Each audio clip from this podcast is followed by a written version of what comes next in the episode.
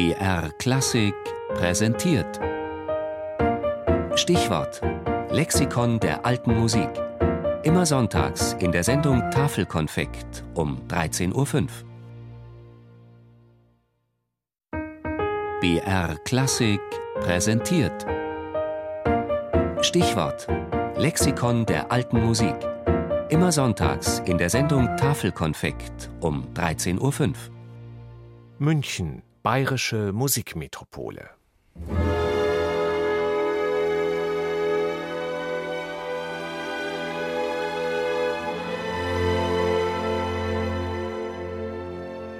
München leuchtet. Es ist eine Musikmetropole von europäischem Rang. Zahlreiche hervorragende Orchester beherbergt die bayerische Landeshauptstadt, darunter mit dem Symphonieorchester des Bayerischen Rundfunks eines der besten der Welt. Die Staatliche Hochschule für Musik hat einen ausgezeichneten Ruf. Die Bayerische Staatsbibliothek beherbergt eine große und exzellente Sammlung von Notendrucken und Musikhandschriften. Und die erstklassige Staatsoper, die auf eine über 350-jährige Tradition zurückblicken kann, muss keinen internationalen Vergleich scheuen.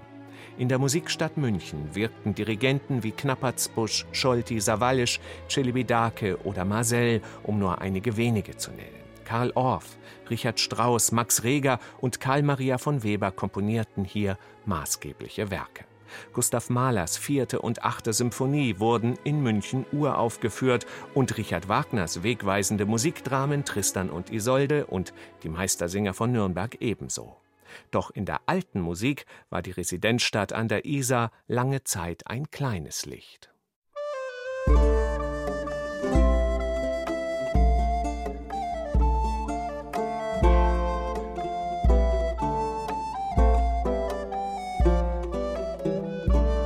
Noch im 15. Jahrhundert bestand die Münchner Hofmusik lediglich aus vier fest angestellten Pfeifern und einem Trommler. Der erste bedeutende Musiker, der in die Stadt engagiert wurde, war ausgerechnet ein Nürnberger, der weithin bekannte blinde Komponist Konrad Paumann, der 1467 das Amt des Hoforganisten in der Frauenkirche antrat.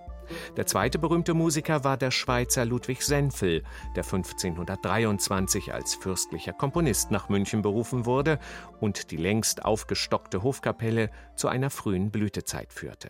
Doch erst als 1557 mit Orlando di Lasso, einer der bedeutendsten Komponisten der Hochrenaissance, in die Stadt kam und als Tenor und Hofkapellmeister das geistliche und weltliche Musikleben Münchens beinahe 40 Jahre lang maßgeblich prägte, gelang der Aufstieg zu einem europäischen Musikzentrum.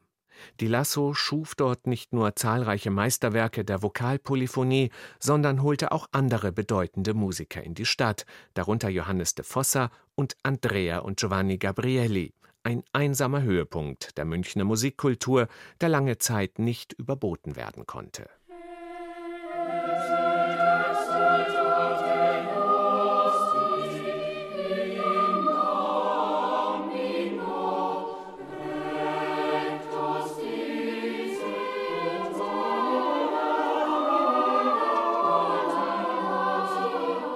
Dass München als Musikstadt nach Orlando di Lasso dennoch weiterleuchtete, verdankte es vor allem zwei Ursachen: der frühen und fortwährenden Pflege der Oper und der exquisiten Mannheimer Hofkapelle.